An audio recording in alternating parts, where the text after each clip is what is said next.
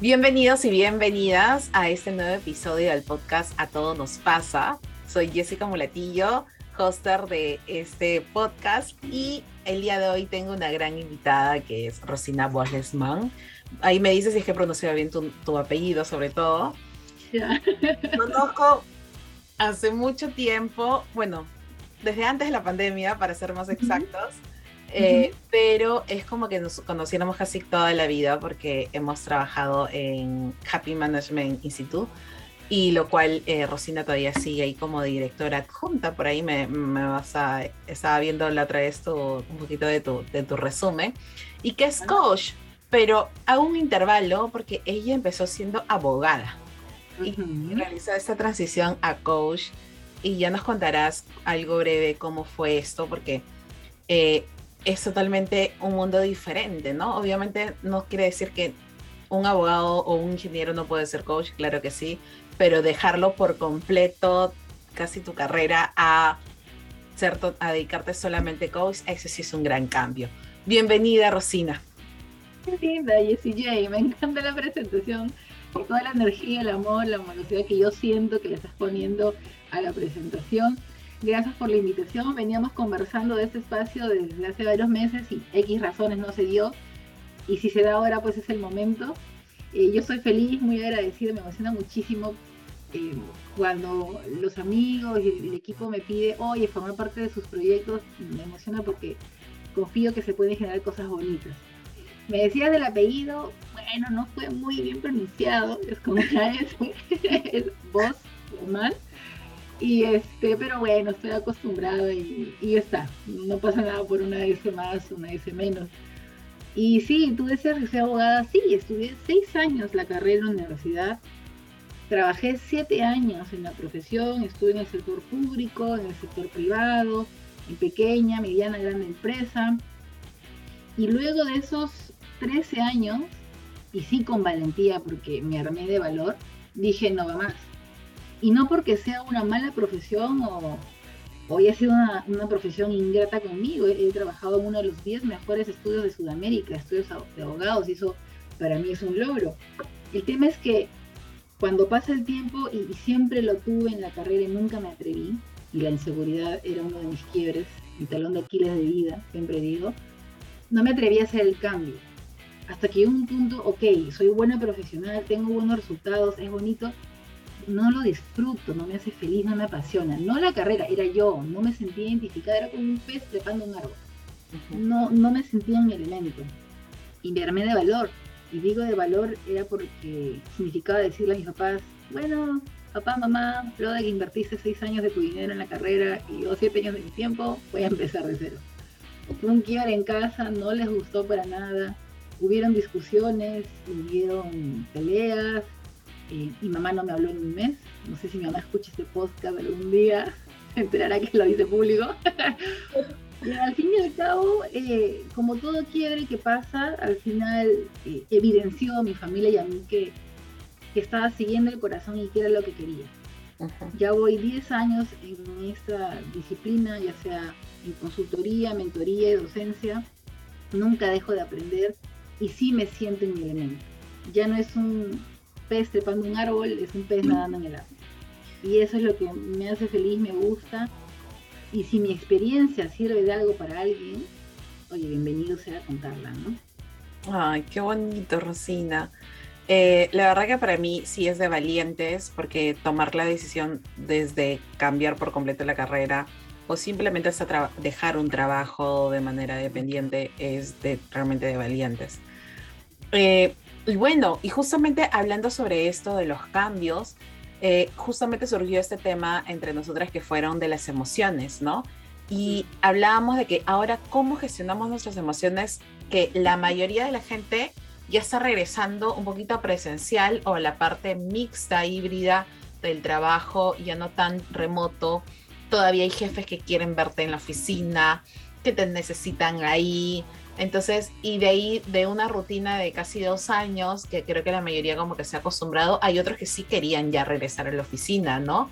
Por obviamente por muchos aspectos, hijos, eh, no se podían eh, concentrar, etc. Pero hay otros que, y ahí me pongo en ese, en ese paquete, que es como que no quería regresar a la oficina. Yo estoy volviendo nuevamente a la oficina poco a poco, pero es como que un poco de shock, ¿no? Entonces, y no vamos a hablar como que temas de trabajo remoto híbrido en esta ocasión, sino nos vamos a dedicar a hablar sobre las emociones. Entonces, de acuerdo a tu experiencia, ¿cómo crees que la gente, o sea, yo realmente me siento a veces frustrada a veces, o sea, y no es porque no me guste mi trabajo, me encanta mi trabajo, me gusta es también ver a mis compañeros porque también es, bueno, pero como que esta continuidad un poco más seguido o ir, la semana pasada me tocó ir toda la semana, un poco es complicado porque me siento frustrada en el sentido, el tráfico nuevamente, el de estar varias horas sentada y, estar pensando en esas cosas, ¿no? Y nosotras que vivimos en La Molina estamos con la construcción del desnivel en el óvalo monitor. Horrible. Los taxistas no quieren venir a La Molina, parte de nuestra realidad. Y sí, mira, eh, cuando conversábamos el tema, eh, ¿por qué lo pusimos sobre la mesa? Sucede que a mí me ocurrió que en el último mes eh, recibí muchas solicitudes de empresas y de independientes emprendedores que querían tocar ese tema. Y me llamó la atención y comencé a indagar y dije, pero ¿qué está pasando? Porque ya el año pasado se decía 2022 trabajo híbrido. Y luego apareció ya no solo trabajo híbrido, sino trabajo presencial. Y has dicho una emoción mixta que también he reportado y escuchado, la frustración. Están sintiendo frustración, ansiedad, miedo, eh, no sé si en el nivel de cólera, pero fastidio, molestia, por una serie de coyunturas. Tú has mencionado uno, el pasar, y voy a poner una, palabra X que no tiene por qué significar exactamente esa en tu caso, pero la pongo en la mesa. Pasar de la comodidad, de lo que ya me acomodé, organicé mi familia en estos dos años, a volver a esta rutina de salir de mi espacio y dejar las obligaciones que yo había agendado en casa. Esa es una. Otra que está apareciendo mucho es oye, tú me pides que yo vuelva, pero el COVID sigue ahí afuera. Hay gente que sigue falleciendo en el Perú y en el mundo todos los días por COVID. la gente se sigue contagiando. En el caso de los colegios en mi hijo tuvieron que suspender una semana presencial porque hubieron dos casos de COVID del Omicron. Y en el ámbito laboral también está. Entonces, ¿cuál es la coyuntura que se está dando ahorita? Los colaboradores están experimentando ciertas emociones porque está el pensamiento, está el juicio, la idea de que si yo vuelvo a esto, me vuelvo a enfermar o me enfermo. Entonces, ¿cómo lo manejamos? Y cuando tú dices cómo gestionamos las emociones en esta coyuntura, eh, yo lo que he estado observando y lo que estoy proponiendo en los trabajos, y si, si tienes otra mirada, por supuesto, bienvenida, es tocar el tema de las emociones como se se ha aprendido y como hemos experimentado que se aprende más allá del, aspecto externo. Ok, estamos hablando en retornar al trabajo presencial. Hablemos de cómo se gestiona y hablemos de cómo yo manejo mis emociones. Y aquí es donde surgen una serie de herramientas, una serie de distinciones lingüísticas, conceptos e ideas. Y la principal, yo te diría, Jessie, es recordemos que cuando yo quiero aprender a gestionar mis emociones, necesito recordar la manera en la cual la gestiono. Y es por esta palabra chiquita, inmersión. Puedes leerte muchos libros. Nosotros en la certificación, tú manejas estas emociones, te gusta, ves también el tema del lenguaje no verbal de donde plasmas y exteriorizas emociones. Puedes leer mucho, pero si no lo experimentas, si no lo trabajas en el día a día, ese aprendizaje no cala. Que no te dice, oye, yo Jessica, cuando siento miedo, lo vivo así mi respiración es así, mi movimiento corporal es así, actúo de tal manera o dejo de actuar de tal manera. Si yo, colaborador, tomo conciencia de eso y yo, líder de la empresa, yo, jefe de organización, soy consciente de que mis colaboradores están experimentando eso y los observo y veo que están esterilizando tales comportamientos, omisiones, palabras, gestos, yo necesito partir por ahí necesito tocar el tema, poner sobre la mesa y decir, ok, ¿qué está pasando? ¿Qué puedo hacer yo como colaborador y qué necesitas tú? O perdón, ¿qué puedo hacer yo como líder y jefe? Y te pregunto a ti colaborador, ¿qué necesitas tú de mí, de la empresa, para que no digo desaparezca tu emoción en un día, no digo tengas una maestranza emocional en un mes, porque eso es, es utópico, no es real. Pero sí tener un punto de partida. Sí decir, ok, me hago cargo porque tú eres el mejor activo de mi empresa. Porque sé que sin ti esta empresa no camina. Entonces la primera idea, Jessy, no sé si por ahí eh, te surge una pregunta, es inmersión. Necesitamos experimentar. Yo experimento, observo y aprendo de la experiencia que están teniendo mis equipos. Y sobre eso empezar a trabajar la comunicación, la toma de acción, el diseño de herramientas, estrategias, eh, si va a cambiar la cultura, la política de la empresa y por ende la política, se me viene a la mente específicamente de la dirección de recursos humanos. ¿Qué hago yo como equipo a partir de este año en este retorno de trabajo presencial? Y también creo que dentro de tu propio equipo de trabajo, como se hablan mucho en el tema de, de ser multidisciplinarios y que debe haber una variedad, también entender de que las personas también, las emociones es una variedad dentro de cada persona. Por decir, mi frustración o mi tristeza no va a ser igual que tu tristeza o tu frustración. ¿no? Yo tal vez la frustración la voy a contener, ¿no? Y me la voy a aguantar, me la voy a aguantar hasta que llegue un momento que bien explote, no necesariamente hacia una persona, pero tal vez eh, eh, teniendo dolor de cabeza, dolor de estómago, etc. Mientras que tú, Rosina, podría ser que tienes una frustración donde realmente inmediatamente reaccionas, ¿no? Y dices, no, ¿sabes qué? No acepto esto, no quiero regresar, no me parece esto, y empiezas a hacer estos, estos debates con tu propio jefe. Entonces, desde esa mirada también, ¿no? De, de entender que somos eh, tan diversos, es empezar, ¿no? Y yo siempre digo, la mayoría cuando hablamos eso dentro de las empresas es, ok, ya, pero no soy, como se dice, una guardería que tengo que estar detrás de cada uno, o sea, porque he escuchado cuando, cuando hemos hecho así consultorías y me imagino que tú también lo has escuchado por ahí, pero ¿cómo empezar? ¿no? Porque dice, ok, no tengo tal vez la logística, no tengo, la, eh, no tengo el equipo suficiente para poder tener este mapeo de, las emociones de cada, de cada persona, pero ¿cómo empiezo? ¿Cómo empiezo para poder entender y comprender esas emociones? Sí, me gusta tu pregunta porque efectivamente es algo que en las organizaciones dicen, ah, eso es, o puede ser algo muy obvio, muy esperado, pero que aún así no se hace. Y es generar y lograr comunicación asertiva o comunicación efectiva. Alguien que puede estar escuchando nos puede decir, ah, Rosina, pero conversamos, en la empresa nos comunicamos. Perfecto, pero ¿cómo lo haces? No necesariamente todas las formas en las cuales me comunico es una comunicación asertiva o una comunicación en la cual yo genero resultado y es el resultado que yo quiero. ¿A qué me refiero con eso? Tú vas a encontrar en la literatura eh, elementos en común. ¿Y cuáles son esos elementos en común que, nuevamente repito, puede ser obvio, pero no se ejecuta? Es tener el cuidado de tres elementos importantes. El elemento impersonal, personal y transpersonal o interpersonal. ¿A qué me refiero con el aspecto impersonal? ¿De qué vamos a hablar? De las emociones. Pero ¿qué hay dentro de las emociones? Es darle el espacio al colaborador de decir, esto es lo que yo estoy sintiendo, esto me está pasando y no estoy a gusto. No quiero volver al trabajo. ¿Por qué? Porque tengo un miedo real de que me dé COVID. Porque he vivido y he visto en mi familia o en otras personas del trabajo que han muerto. Eh, tengo a mi hermano y a, su esposa que han perdido eh, amigos de la Contraloría, de la empresa privada en la que están, y están volviendo en el retorno. Y dicen, pero ¿cómo tengo yo la certeza de que eso me pase? Y aquí el colaborador es no invalidar lo que le inquieta al otro es completamente válido, aunque tenga miedo infundado, sin certeza de que me dé, pero caramba, que no sea cierto no quiere decir que mi emoción sea inválida y que no pueda sentirla.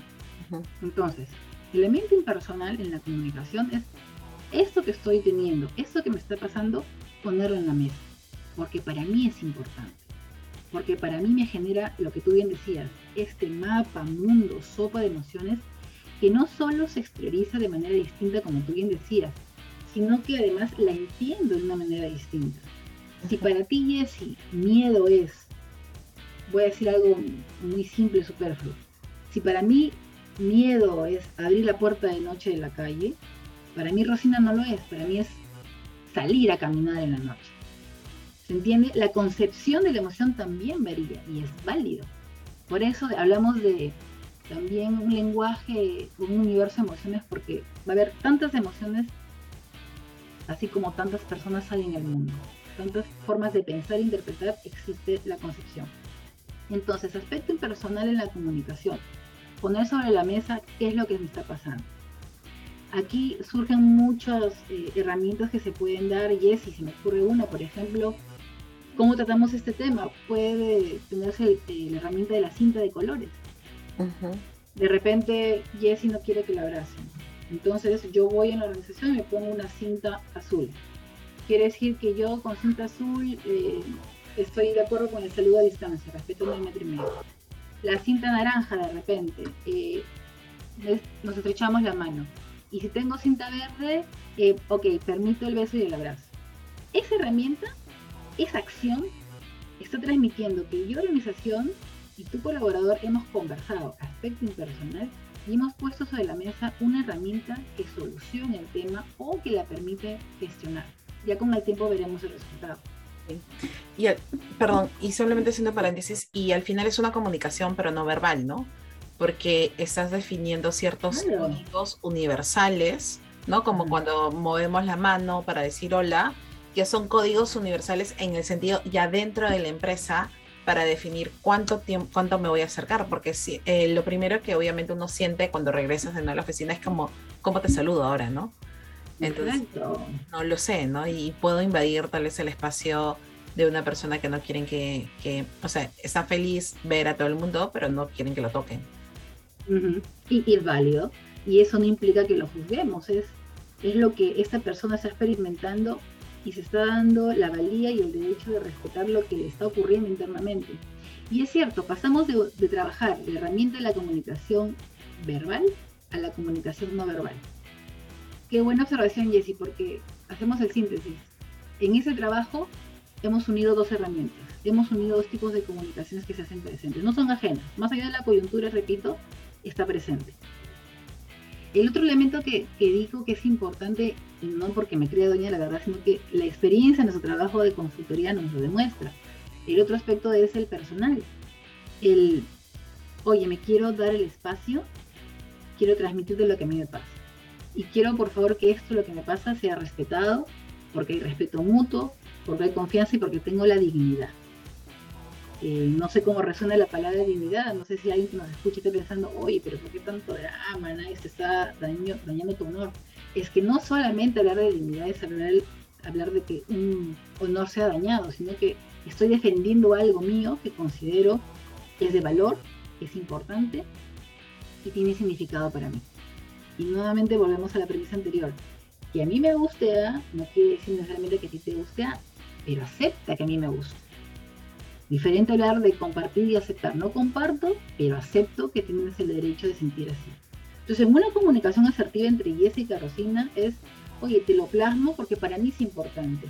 Y como hay respeto y confianza, te pido que por favor lo consideres y lo validemos. Y así en esto pueden haber muchas trabas, porque puede ser que el colaborador piense, ¿y si me despiden? ¿Y si es un motivo para que no me mantengan en la empresa? y si empiezan diciéndome, ok, quédate en tu casa, hagamos trabajo híbrido, remoto, y sea el, ¿cómo se dice? Con, taloncito te voy sacando, que son ideas que pueden aparecer. O desde el lado del líder, dependiendo de qué tipo de líder sea y cómo se ha preparado como líder, cómo va a interpretar esta apertura y esta sinceridad de su colaborador. ¿Cómo lo voy a tomar yo? ¿Qué voy a pensar? Eh, no es un factor que suma, eh, no me está haciendo caso, no está respetando mi autoridad, aparecen los egos, o cómo lo tomo, ¿no? ¿Es válido? Voy a tomar sus opiniones como contenido que me va a apoyar a mí para armar lo que tenga que estructurar dentro de mi equipo, de la organización. Y el último elemento, el transpersonal. Es decir, ese tema que te puse sobre la mesa, en donde te digo aquello que es importante para mí, lo digo porque mi relación contigo, nuestra relación me es importante. Yo quiero aportar a la organización tú eres mi jefe, yo quiero seguir contigo, o yo soy el jefe, quiero que trabajemos juntos. ¿Qué necesitas de mí para que tú sientas que yo te estoy cuidando?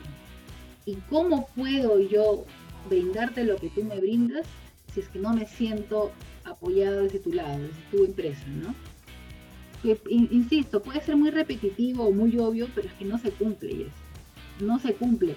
Como te decía hace un momento, las últimas tres o cuatro semanas he recibido pedidos de talleres, de charlas, de, presentación, conversación sobre este tema, sobre la tranquilidad psicológica, sobre la psicología emocional al retorno del trabajo, eh, cómo le doy herramientas a mi colaborador, cómo le digo que se sienta seguro. Yo les decía, es que tú no puedes asegurar ni está en la responsabilidad de que Jessica se sienta segura, esa es su responsabilidad, pero lo que sí puede ser de qué manera o con qué intensidad te haces cargo, hasta qué nivel te haces cargo, según tu, amplitud de competencia, de que lo que estás haciendo es el inicio de generar una transformación.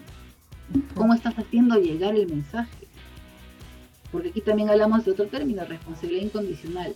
Yo me hago cargo de lo que siento, ok, yo soy responsable, pero como equipo, como organización, como política, como cultura, ¿qué me estás brindando tu empresa para que esto se vea? Es una, es una responsabilidad compartida y esto de emociones al final, como estamos conversando, traen muchos temas a colación. Ah, hay muchos temas que engloban este tema de emociones que igual me apasiona y nos encanta a las dos. Sí, nos encanta hablar sobre eso. Y hablando sobre hacerte cargo, justamente eh, me vino a la mente algo, ¿no? A veces también nosotros exigimos dentro de las organizaciones que recursos humanos se haga cargo de mm. el clima laboral, que se haga cargo justamente de esta eh, gestión de, ya, vamos a poner gestión de las emociones dentro, dentro de, este retorno, pero que recursos humanos se haga cargo, ¿no? Pero también esto viene, y, también de parte de los líderes, ¿no? Al final, el líder tiene que entenderme, ¿no? Siendo yo, por decir, un colaborador debajo de, de mi jefe, este, tiene que entenderme cómo me siento. Pues no es que lo que pasa el líder no, no se da cuenta cómo estoy. Pero, o sea, hacerte cargo es de toda la organización.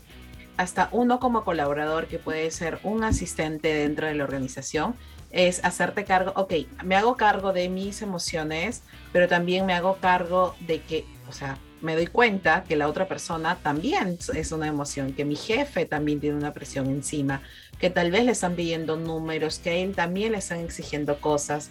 Entonces el hecho de pedir que venga nuevamente a oficina es porque es parte del proceso que también a él le están exigiendo. Entonces, ese es también hacerme cargo de darme cuenta de lo que está pasando a mi alrededor, ¿no? Eh, y eso es algo muy importante. Y adicionalmente a ello, yo creo que también un tip adicional es dar un programa también para los líderes, cómo gestionar las emociones. ¿Por qué? Porque los que hemos nacido antes del 2000, por lo menos, nunca nos enseñaron, o somos del 80, ah. del 80 y tantos. nunca nos No digas exacto, no digas exacto cuándo. pero no nos enseñaron realmente eh, a gestionar nuestras emociones o a hablar sobre cómo nos sentimos, ¿no? Este, es del, del, proceso, o sea, que estudias la carrera, sigues y si no te gusta, igual tienes que seguir haciéndolo. Entonces, eh, y nos ha pasado, algunos hemos tenido suerte, otros no hemos tenido tanta suerte. Entonces, pero es, ahorita creo que hay bastante un despertar de hablar más sobre eso. Y creo que eh, sin querer el COVID también trajo eso, porque por lo menos hemos empezado a decir, me duele la garganta o me siento un poco mal no voy a poder ir a oficina, ¿no? Entonces ya por lo menos antes era como que primer puesto al que iba a la oficina aunque sea enfermo con la gripe. Mm, Contagiaba a todo el mundo, pero está mm. bien. Que, que, chambea, chambea. Sí, exacto. Entonces, para, eh, como para las últimas preguntas me gustaría saber, ¿qué tips darías a esas organizaciones que tal vez, o sea, porque siempre el recursos humanos es como que el que despierta primero, pero siempre el recursos humanos le tiene que vender la idea, obviamente, al, corporativo, al, staff principal. Y entonces, ¿cómo podrían vender esta idea para que sea como que más, más cuantificable, ¿no? Eh, ¿Qué recomendaciones les podrías dar? Pues mira, lo primero que me parece, y no quiero dejarlo pasar porque inclusive en la maestría nos enseñaban, eh, sí, se le pide mucho recursos humanos, pero después no se les da la autoridad ni el protagonismo a los gerentes por sus propuestas, ¿no? Eh, lo he visto, lo he estudiado, se pide mucho, pero cuando plantea una idea y quiere sustentar es, ah, ya, no le dan la valía a su propuesta. Entonces creo que el primer gran paso es, oigan, démosle la autoridad, el valor de la gente que está en recursos humanos, que conoce y está en contacto, no sé si más directo en comparación a otras áreas, pero creo que contiene más herramientas para leer a la gente que está dentro de la organización. Entonces, mi primer tip es, oye, ¿quieres mayores activos? ¿Quieres mayores ingresos? Dale al área que te puede ayudar en eso más protagonismo, más presencia, más autoridad, más poder, más voz, más voz y más voto. Ese sería el primer tip. El segundo tip que me parece es generar las conversaciones. Em, cuando te hablaba de las convocatorias de, o de estos pedidos que recibí en mi último mes, recibí mucha la pregunta de ¿qué objetivos alcanzaríamos con tu propuesta? ¿Y qué, ¿Y qué propones o qué dices tú que podemos alcanzar? Yo les decía, a ver, un ratito, yo soy la herramienta que tú estás contratando aquello que tú ya tienes definido. El, el objetivo lo plasmas tú, porque tú tienes los indicadores, tú tienes las metas, tú tienes la visión, la misión, yo soy el agente externo que está viniendo a apoyarte en alcanzar aquello que tú ya tienes identificado. Entonces, cuando yo les hice retorno a, estos clientes, después de un silencio me dijeron, ah, sí, pues no. Entonces, creo que el segundo tip es date o dense el espacio de generar la conversación en la organización para que vean e identifiquen qué es lo que están necesitando mi gente. No es lo mismo la demanda que pueda tener el área de ventas el área de mantenimiento. No es lo mismo el requerimiento de quien está en personal administrativo a quien está en personal operativo. Son realidades distintas, son orígenes, situación socioeconómico educativo diferente. Entonces, si yo quiero tener un objetivo acorde a la realidad de mi miembro de mi equipo, indago, ¿qué necesitas tú? Focus group, encuestas, entrevistas, pero que sea algo minucioso, porque como conversábamos al inicio, no se trata de instrucción, no se trata de que voy a tener un coach, un personal para decirte que es esto, esto, esto. No te voy a dar una técnica, una herramienta para que lo vivas, para que lo manejes, para que cuando lo experimentes sepas cómo gestionarlo en tu casa o en el micro o sentado respirando en tu, oficina, porque son herramientas y puestas en prácticas diferentes lo conocemos, lo vimos, la respiración, la técnica de respiración, la técnica del silencio, la técnica de la meditación, mindfulness. Eso no se enseña con un libro y un manual, eso es evidencia. ¿Ok? Entonces, el segundo tip es conversa, indaga. Y el tercero, eh, se me viene confía, porque creo que todavía la labor que hacemos los coaches o creo que todavía los talleres o programas que contienen temas de felicidad, temas de gestión de emociones, que pueden ser de repente muy románticos o poco tangibles, eh, les genera la duda de invertir en eso. Yo creo que si tanto estamos hablando de que qué importante es llevar la educación emocional en los colegios, ¿por qué no tiene el mismo impacto e importancia llevarlo a las empresas? Cuando eres un niño le enseñas de cero, cuando eres adulto es un poco más la resistencia, es un juicio, pero es un juicio que hay. Se dice, ¿cómo vas a cambiar una persona de 50, 60 años, tiene su vida formada? Ok, puede que no sea fácil, pero ¿por qué te detienes? No hay peor gestión que la que no sea. Empecemos, transformemos la cultura de trabajo, transformemos la manera en la cual miramos a nuestros colaboradores y cómo los apoyamos. He recibido un feedback y acá termino, que me dijeron, pero si es coaching de ida o si es un tema personal, que lo trabaje de manera personal en su casa oye, un momentito, esa Jessica que tiene un problema en la casa es la misma Jessica del trabajo. Y ese divorcio, problema, deuda que tiene en la casa te va a impactar en tu trabajo. Entonces no estamos hablando de cosas diferentes. Es el mismo árbol, es la misma persona en distintas páginas de su libro. ¿Por qué no apoyamos y por qué no gestionamos y miramos desde ese enfoque repito, para que tu mejor activo esté y se sienta cuidado, ¿no? El salario emocional que tanto se habla y que parece que se deja de lado. Eso yo te diría los tres tips. sí, excelente, excelente. Y solamente agregando algo, y aparte la neurociencia nos da dando como que un, un, un voto a nuestro favor porque es mentira de que al final dejamos de aprender hasta cierta edad, o sea, ya siendo hasta muy viejitos, podemos eh, cambiar nuestro cerebro totalmente y eso es lo que me encanta de, estos, de estos músculos cerebrales que podemos, yo le digo así, músculos cerebrales que podemos, podemos seguir desarrollando aunque sea que seamos súper viejitos. Este, Rosina, de verdad, muchas gracias por este espacio. Voy a estar compartiendo todo, todas tus redes sociales eh, a través de la publicación, a través de la cuenta de Dama Community. Eh, y muchas, muchas gracias por tu tiempo. No sé si quieres cerrar o decir algo adicional. Yo feliz, mi Jessie J, como te digo, me emociona verte, sonreír, me emociona, verte. Eh, me encanta que podamos generar sinergias. Al final, mm, no todo se trata solo de un trabajo o un servicio pagado. Creo que el, el, trabajo en servicio, voluntariado, honor, en lo que estamos haciendo, generando transmisión de aprendizaje, damos valor. Y si esto que hacemos, Jessy, te ayuda en un mínimo porcentaje en la transformación, bienvenido sea. Yo feliz, te deseo más éxitos, está muy bonito lo que estás haciendo con el programa de podcast, hay resultado, tienes seco, sigue para adelante y en lo que pueda servirte en una siguiente oportunidad, yo feliz de. Muchas gracias, Cristina. Te abrazo a la distancia y ya nos vemos en un siguiente y nos escuchamos en un siguiente episodio. Listo. Nos vemos entonces. Gracias. A todos nos pasa que estamos un poco perdidos.